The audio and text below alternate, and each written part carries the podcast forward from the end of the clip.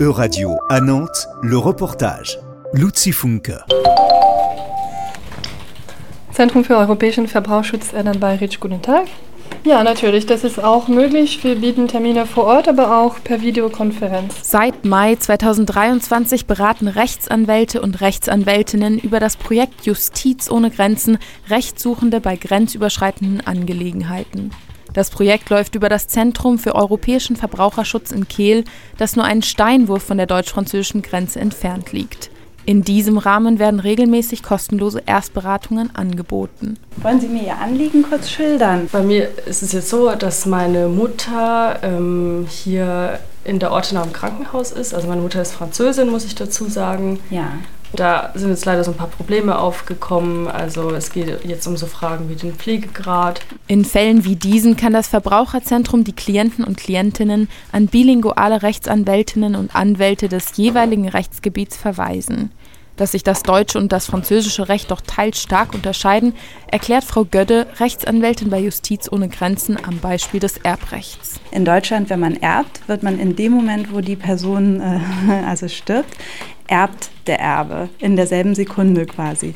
Und äh, in Frankreich muss man einen Notar beauftragen, ähm, immer zwingend, und der äh, kümmert sich dann darum. Und äh, also es ist ein ganz, ganz, äh, ganz anderer Prozess. Der Bedarf an Beratung sei groß, so Desiree Gacksteiger, Projektleiterin bei Justiz ohne Grenzen. Wir haben einfach gemerkt, dass ähm, sobald die Rechtssuchenden außergerichtlich nicht weiterkommen, an einer großen ja, auf eine große Hürde stoßen, allein schon aufgrund der Sprachbarrieren und aufgrund der Unkenntnis des Rechtssystems des anderen Landes. Das heißt, wenn Sie jetzt zum Beispiel als französische Staatsbürgerin in Deutschland arbeiten und Sie werden von Ihrem deutschen Arbeitgeber gekündigt, stellt sich natürlich die Frage, welche Rechte habe ich im deutschen Arbeitsrecht? Und das ist ja auch schon für das eigene Rechtssystem schwierig in der eigenen Sprache. Umso schwieriger wird es dann natürlich, wenn ein fremdes Rechtssystem hinzukommt und eine fremde Sprache. Seit Anfang des Projekts im Mai 2023 hat das Zentrum bereits über 400 Anfragen bekommen sowie 140 individuelle Beratungen durchgeführt.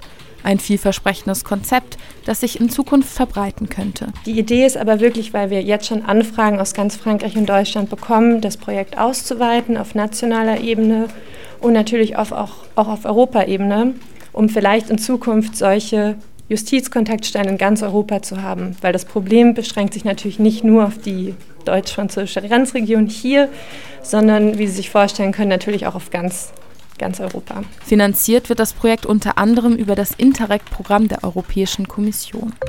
C'était un reportage de radio à Nantes, à retrouver sur euradio.fr.